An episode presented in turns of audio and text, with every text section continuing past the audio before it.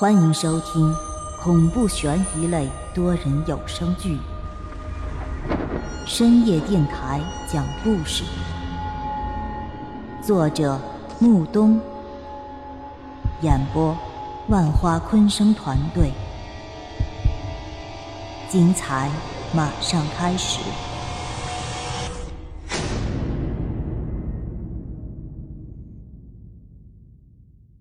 第七十一集，那女老师走上讲台，讲的第一句话便是指着秦勇骂道：“秦勇，谁让你蹲下的？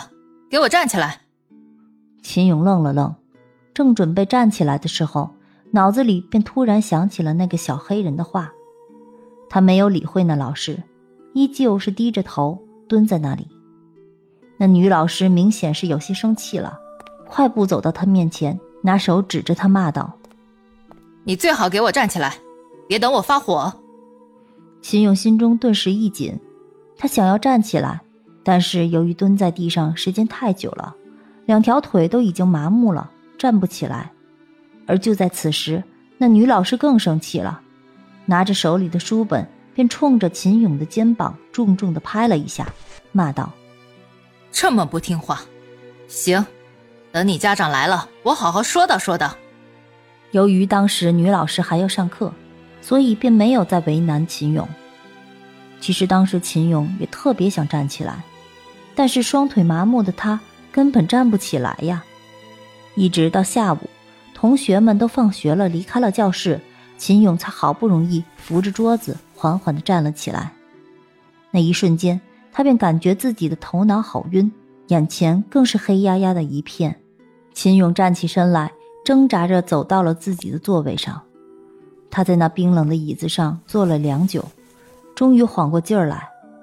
他抬头看了看教室里的时钟，现在已经是晚上八点半了。于是他赶紧收拾书包回家。走出校园后，秦勇便独自一人走上那条自己早已经熟悉的不能再熟悉的小路。走过这条小路，便是那热闹非凡的夜市。他站在夜市门口，一眼便看到了站在那里忙碌的母亲。放学了，今天放学很晚啊。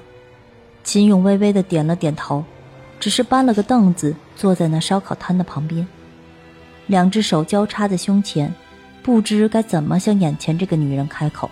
他实在是不想让自己的母亲得知他上课看漫画的事儿，但是如果不及时的告诉母亲，那明天。老师面前，他又没有办法交代了。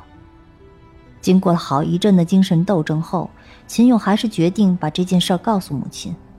而就在他准备开口的时候，那个通体漆黑的小人便再次出现在他面前。废物，这么点小事儿，你要告诉他吗？你没看他现在多忙？可是，可是如果我不告诉母亲的话，那我我明天该怎么跟老师交代啊？交代什么？你不需要向那个女人交代什么，你今天的表现已经很好了，明天再继续加加温，我估计用不了几天，她就会彻底被你征服的。这，这也能行吗？那小人见秦勇有些犹豫不决，便两手抱于胸前，阴阳怪气的说道：“你就告诉那个女人吧，到时候她就知道你上课偷偷看漫画的事。那老师这么针对你。”肯定会添油加醋的，到时候你就看看你母亲流泪吧。我，好了，该说的我都已经说得很明白了，至于你接下来该怎么做，就看你自己的了。我只不过是好心提醒你一句，他已经很累了，这点小事儿不值得让他再操心了。说罢，那小人便直接消失在他的眼前。他抬头看了看自己身边已经满头白发的女人，脑子里又想起了小人的话，便将那件事儿又吞进了肚子里。那天晚上，秦勇为了这件事儿辗转反侧，怎么都睡不着。